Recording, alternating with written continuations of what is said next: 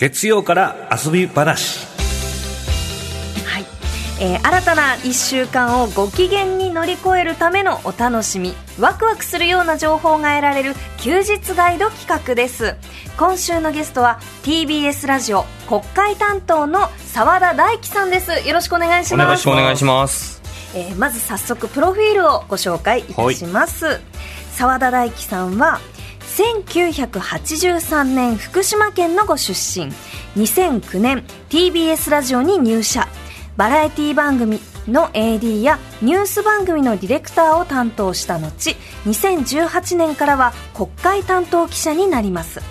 取材範囲は政府国会省庁のほか、うん。新型コロナ東日本大震災高校演劇など。はい現在 TBS ラジオで毎週金曜22時から放送の武田砂鉄のプレキンナイトや、TBS ラジオのポッドキャスト番組政治道楽に選挙ライターの宮原ジェフリーさんとともにご出あえっ、と出演されています。はい、よろしくお願いいたしよろます。しくお願いします。謎経歴ですよね。そうですね。でもねすごいいろいろねやられてますね。はい。はい、あの専門がない感じにあのラジオの専業の記者は私一人なので、はい、あの崎山記者もいるんですけどあの崎山さんは兼務でいろいろされて取材もされて別な仕事もされてって感じなので、はい。はい専業の記者が僕だけなので、結構もう何でもやる感じで地震とかが来たらすぐそっちに行くしっていう感じですね。はい。なんかあの澤田さんといえば、はい。あの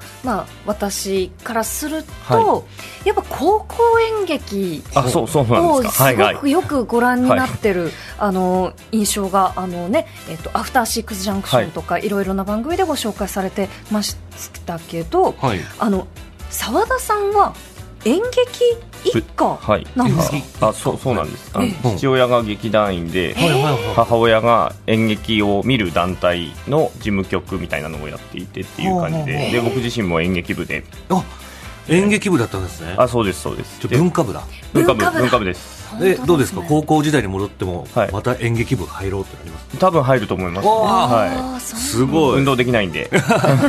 えどんなことをされてるんですか？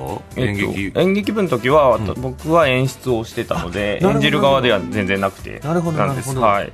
へ完全裏方でした。はい。ー。ちなみにお父さんがあのやられている、はい。今もやられている。今もそうですね。もともとはその学校の体育館とかでお芝居見せられたりとかって結構あなかったですかね、あれああいうのの営業というか学校にこういうお芝居あるんですけどどうですかっていうのをやってたんですけど震災を機に役者になるって言い出して今お芝居をやっていえるー。そうなんですね。えそうなんだ。お父さん近々なんかご出演される作品とかあでもなんかたまに東京近郊も来たり来なかったりあみたいなでも全国で。全国行ったりしてわますね。あすごはい。い活躍ですね、へー。なぜその演劇好きの、はい。その方が TBS ラジオに入社をされたんですもともとはですね、あラジオはよく聞いていたというか部屋にテレビがなかったので、あー。はいもう接するメディアがラジオしかないっていうよ夜とか寝る前とかに接するメディアがラジオしかないので、はい。ひたすらラジオを聞いてたんですけど、はい。まあ、TBS ラジオ来たのはポッドキャストが実はきっかけの一つで大学学生時代にあの僕宮城にいたことがあるんですけど、はい。はい。その時にちょうど TBS ラジオでポッドキャストをすごくたくさん出していて、なのであの東京のメディアに触れられる機会っていうのが当時まだラジコとかがなかったので、うん。あので東京の電波でなかなか拾えないっていうこともあって、そのポッドキャストを使って東京の空気を知るみたいなところがあったんですよね、はいはいでそれが TBS ラジオがすごくたくさんポッドキャストを出していて当時はこの時間にやっていたストリームっていう番組があって、はいはいはい。それのポッドキャストとかをずっと大学学生時代聞いててっていうのがあってで面白いことやってる放送局だなっていうのは思って受けたっていうのは一つあります作って。みたいこっちのあの制作側に回ってみたいたいっていうのはありましたね。へーえそれで今その国会担当というか、まあはい。国会以外も広く担当されていますが、主にその国会担当記者ってやられてますけど、そうですね。どんなお仕事なんですか？まあ、国会に行って、はい。国会毎日あの委員会といって質疑をあの政府に対していろんな議員がこんなことどうなってるんですか？みたいな質問をしてたりとか、法律作ったりっていうのをやってるので、まあ、それを、えー見てどういうことをやってるっていうのをラジオのニュースで報告したりだとか、もちろん記者会見とかがあれば、はい。そういうところに行って質問したりとかっていうことをしたりっていうのもしてますし、はいはい、はい、このねバラあのあバラエティ番組もやってたわけじゃないですか。あそうです。あの最初についたのがやっぱりこの時間帯にやってた小島慶子キラキラという番組であ AD をやったのが一番最初です。もうバラエティと国会ってはい。多分すごい違うじゃないですか、全然違いますね。そういう時にあれどうなんですか？あの得意分野に行くんですか？それともあのそっちに行ってこいって言われるんですか？えっと得意分野っていうあのはの例えばじゃあ国会実は、あのすごい詳しいけどバラエティをやってた、ではい。そっちの方に本当は行きたかったとかってはい。あるじゃないですか、はいはいはい。本当はバラエティがやりたかったとかっていうのは、その上層部の指示みたいので。ああそうですね。だからそうバラエティやりたくて入ってきてバラエティにつきました、でもやってるうちにあこれは向いてないっていう多分会社が思ったんだと思います。国会に行ってこいっていうこと？そうです。そしたら君ニュースに興味あるらしいねっていきなりニュースの部長に廊下で呼び止められて、はい。で明日からっていう感じであそうーいう感じで移動になりました。じゃあそこからいろいろ勉強して。そこからもうずっとニュースを関連の仕事をずっとしてるっていう感じああなるほどなるほど。それで急にニュースの記者にそうね。すごいですね。でいろんな人に怒られたりっていう、はい、森さんとかはいはいはい。菅さんとか安倍さんとかに怒られるすごいいろんな人に怒られてるじゃない。澤田さんといえばもう質問が鋭いっていうかもう超直球ではい。気になってることをパンって聞いてくれるんですよね、あそうなんですか、はい。ああそのつもりはあんまりなくてそういう私はあの、はいはい。聞いて、はい。あのそのラジオ番組こうイメージはでい。思っていたんですけど、うんうんうん。そんな急にこう始められたお仕事だった、ねあそうそうですね。そんな経緯があったんですね。本当にあのあのケータリングのご飯用意したりとかそういうことをしてたり、はいあと、はい。ねすごい。メールのネタ企画を考えるとかっていうのとかをやったりとかしてます、ええ異色の経歴ですね。本当ですうね、ん。すごい。えー先ほどもご紹介しましたがうん。はい。澤、田さんは現在 TBS ラジオのポッドキャスト番組「政治道楽」に出演しています、はい。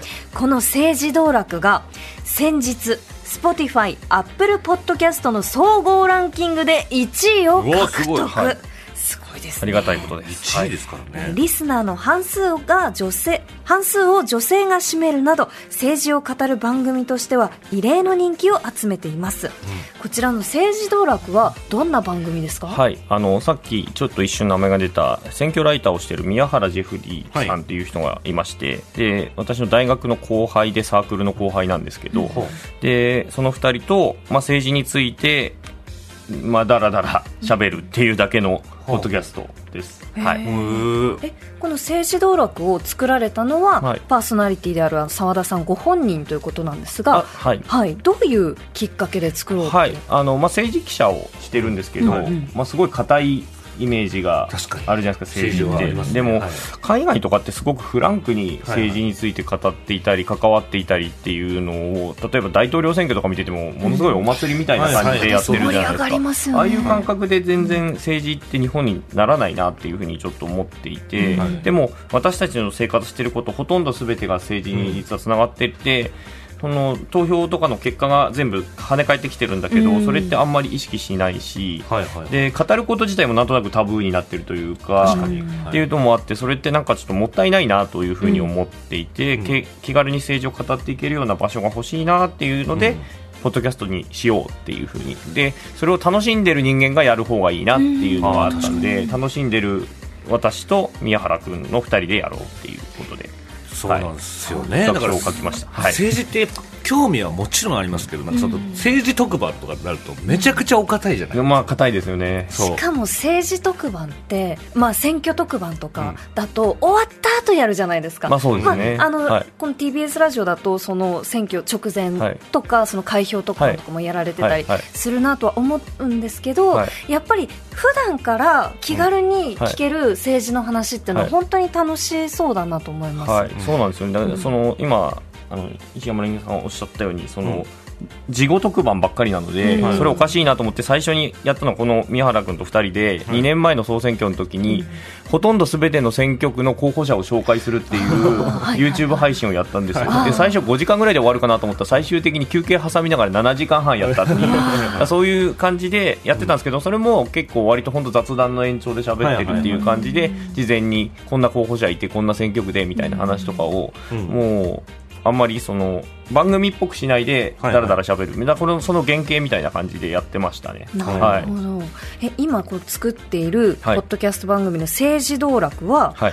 編集とか収録とかも全部やられてるんですか、あそうですね。へー。基本的に、えーえーだから AD ディレクタープロデューサー出演、えー番組のもろもろの交渉とか全部はいは私がやるっていう感じで。す、えー。YouTube の配信と会議室の予約だけ別なスタッフが一人だけいてその人にお願いはしてるんですけど。いえー、すごい。そのお父様譲りというか その演出をしながら自分も演者で出ちゃうみたいな、まあそういう感じになっちゃいますね。うん。わあすごいですね、まあ、お金がないっていうのが一番です。えー。多分。スタッフを雇えないっていう多分 TBS ラジオで一番制作費の低い番組です。なるほど。でもね大変でしょう。大変ですよね。でもまあ、ね。逆に言うと全部自分で完結できちゃうので、ここからここまでにしようとか、うん。ここまでできるなとかっていうラインが、あの測らなくてある種済むので、はいははい、い。なるほどねこう普段も、うん。あのいろんな取材に行かれるし、はいはいはい。その取材に行く前にはいろいろリサーチを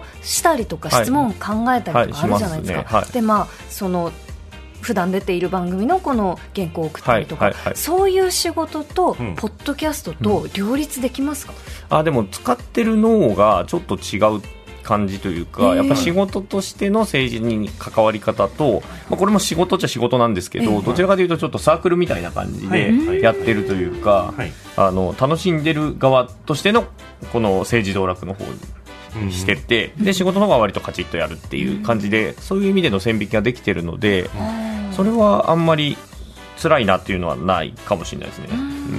時間とか足りるのかなっていうね。そうですよね、うん。一日だって48時間に増えたりもしないしないんですよね。ね、本当にそうなんですよね。へでもこれ楽しんでるからこそ聞いてる人も楽しそうですね、楽しさが伝わってるといいんですけど、ちょっと、まあ、普通のニュースとかでやるようはいはいな政治の話はしてない感じなんですよね。ははいはい。うん。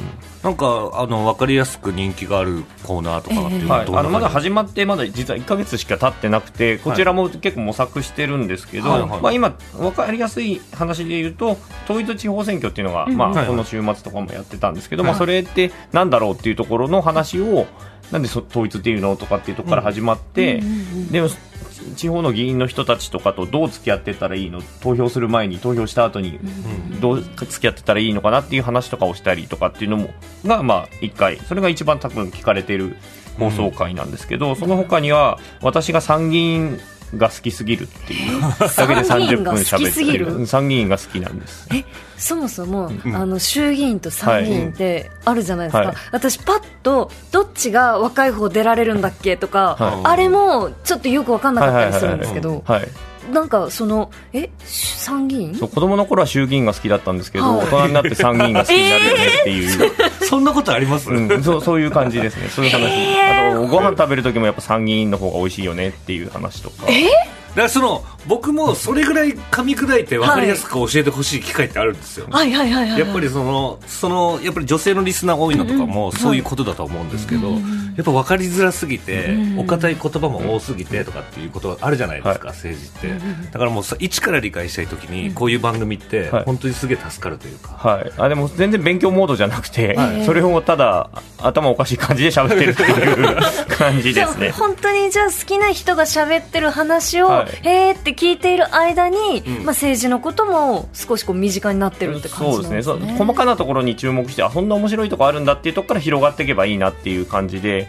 全部正面から勉強しようとするとすごく嫌になっちゃうじゃないですか、そうですね。うん。はい。じゃあ参議院のこの食堂のこのそばが美味しいっていう話をずっとしてるだけとかでもあそうなんだって思ってあじゃあ見学した時とかちょっと気になるなとかっていう一つだけでもいいし、でもう一個やったのは、はい。参議院の末松委員長のあ委員会裁きがすごいよっていう話をして国会中継見ててもどこ見ていいか分かんないですけど、はい。はい私はこう今回の国会は末松参議院予算委員長の委員会裁きがすごいなっていう話。でそれだけで30分やったりっていう。はいはい。委員会裁きって何です裏か回しみたいなことですか？あそうです。僕らでいうバラエティーでいう。あはいはいはい。いい質問をちゃんとさせていい答えをさせるために裏でどう回すかっていうところの裏の動きがすごいっていう話をうん。音を使いながらやったっていう。あなるほど。でも確かにそういうのをプロの目線で見てあの説明してくれるとええすげえわかりやすいし、確かに。確かに注目してみようって思いますもんね、これうん。全く多分普通に見てる人は全然気にしないし気なしなくていいと思うんですけど、はいはい。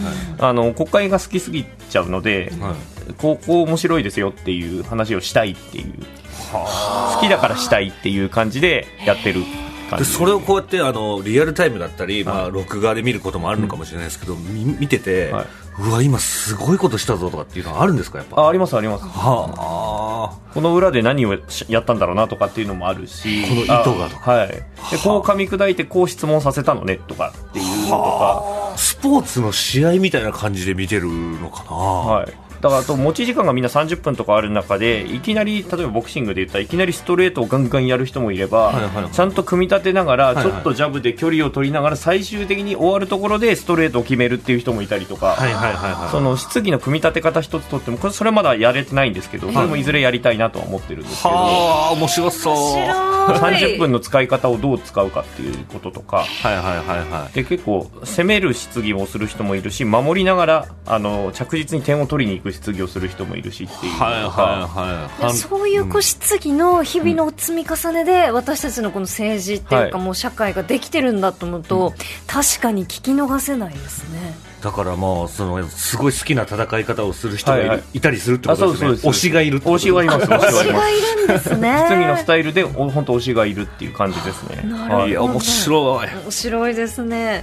うん。このポッドキャストランキング1位、うん。あの取られましたけど、ん。このカバーイラストがはい。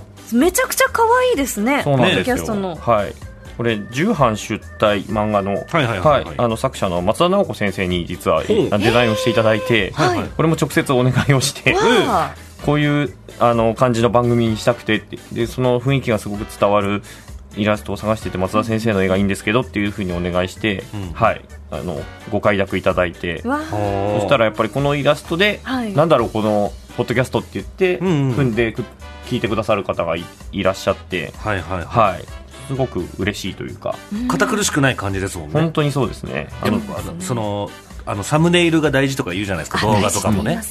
そういう意味でこうなんかちょっと聞いてみようっていう感じはすごくあるかもしれないです。可愛らしい感じで。なんか真ん中にあのそのねえっ、と澤田さんと宮原さんが、うん。はい。こう両隣でお茶を持っいてってはい。真ん中にはこの何ですかどら焼きが置いてあるんですよね、そうどら焼き食べながらあの本当に茶飲み話的に政治の話をしたいっていうのを、まあ、お伝えしてそれを形にしてもらったっていう感じですね。うん。いやすげえ面白い、ねえ。うん。この番組は女性にリスナーはい。がかなり多いっていう、あの話ですけど、はい。うん。こうどんな人が聞いてるかっていうデータがわかるんですか、まあ、とかあと、まあ、登録されてるのもありますし、うんうんあと例えば反響でツイッターだったりとかあとはメールいただいた時に、はい。その比率で見ていくとやっぱり女性が多いですね、はい。あのこの手の政治の番組にしてはちょっとあのびっくりするぐらいうん。女性が多いです。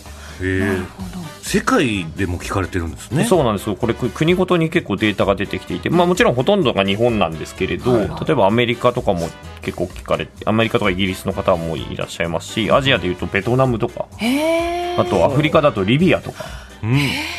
リビアは結構聞かれ結構っていうかその1回だけ聞いたっていう国とかも出てくるんですけど、そうじゃなくてリビアは複数回聞かれているっていうのがデータとして出てきていてそれも面白いですそうね。だからそこにいる日本の方なのか日本を勉強されてる方なのかわからないですけど聞いていただいてたりと。か日本人が日本にずっと住んでてねこんなに政治って難しいんだから、こういうふうに話してくれるっていうのはマジでありがたいと思うんですよ。だから海外の方とかもうんうんすごい聞きやすいと思うし、楽しいと思うんですよね、ねうんうん。いやこれはもうものすごいなんかいくらでもその澤田さんにお話聞きたいですし、うん。なんかこの番組も本当に今日聞こうと思ったんですけど、うん。これからこの政治道楽をはい。どういう番組にしたいっていう展望はあったりしますか、はい。あのまあこの国内でやっぱり政治のポッドキャストってほとんど実はなくて、はい。